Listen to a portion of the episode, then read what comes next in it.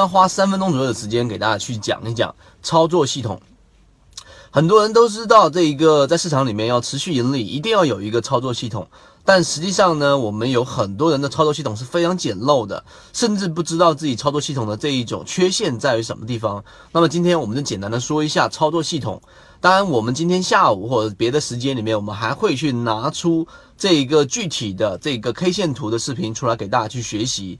操作系统一般是要这样的，你要有一个完整的系统，并且不能太过于简陋。大致的组成，举个例子啊，我们现在先先拿出一个例子给大家，大家参考自己的系统，到底你在哪个模块上有缺失，或者说哪个模块上你没有做好很好的准备，最终才是你亏钱的一个原因。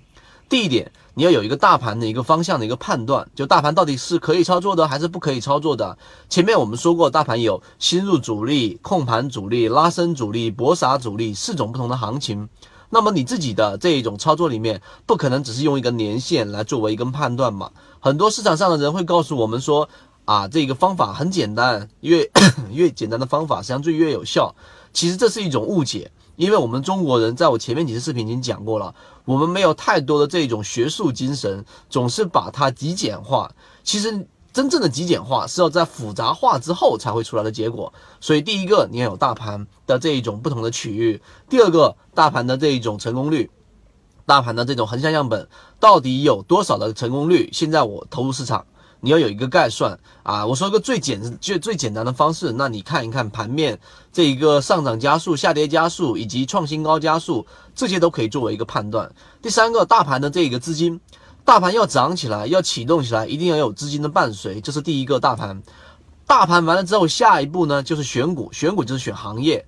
行业板块里面，一般选择方向里面有整个行业趋势是不是走好的？第二个行业是不是有资金进入的？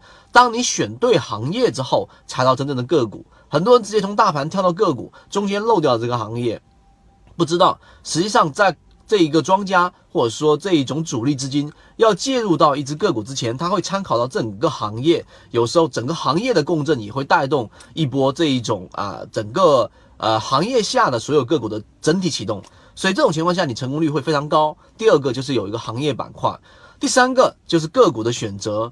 个股的选择就是刚才我说了四种不同的盘面，新入主力，我找资金流进了，资金流哪里我就打哪里。第二种控盘主力，我要找强庄股，对不对？我们说的捷亚科技，有人说这个捷亚科技第二天，你说你怎么不说那一天之后有个跌停板呢？那我们是十二月十二月三十号还是三十一号，已经一直提到整体涨幅大概到百分之十五。那么这一波打下来之后，我还是跟大家说一下分时图，你会发现控盘的个股的特点就是下跌过程当中是非常快速的，然后上下跌它也不跌到跌停板，然后又往上拉一。拉这种情况之下是最容易把前面那一波散户洗出来，所以捷爱科技，你如果认为它跌了个跌停板就不是好的股票，那很那么很抱歉，你可能就有可能会错过掉一只好的股票。捷爱科技就是一只这样类型的个股，所以当行业完了之后，到个股上呢，你就要把个股分为整个趋势怎么样，主力怎么样，买卖点怎么样，以及这只个股的状态是怎么样。这是这这是第三步，最后一步就是你整体的一个止盈和止损的一个设置。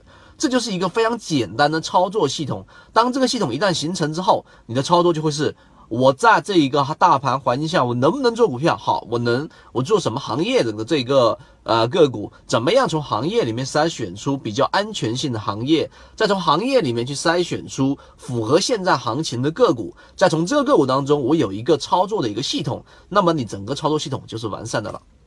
所以今天花大概了四分钟左右的时间给大家去讲了整个操作系统。所以如果说你的操作系统有缺失，或者说你不知道操作系统的这一个缺失部分该怎么弥补的话呢，大家可以在下方评论区啊，大家多多讨论一下。大家会发现我上一次的视频基本上百分之八九十的都已经基本回复了你的个股有没有控盘。所以我们说到做到。这一次所有人如果说有任何的问题，多多在下方评论，也多多关注我们的视频。B B T 七七九七七，一起进化学习，帮助你用模型筛选出优质的标的，并且避免买卖点的问题以及追涨杀跌带来的风险。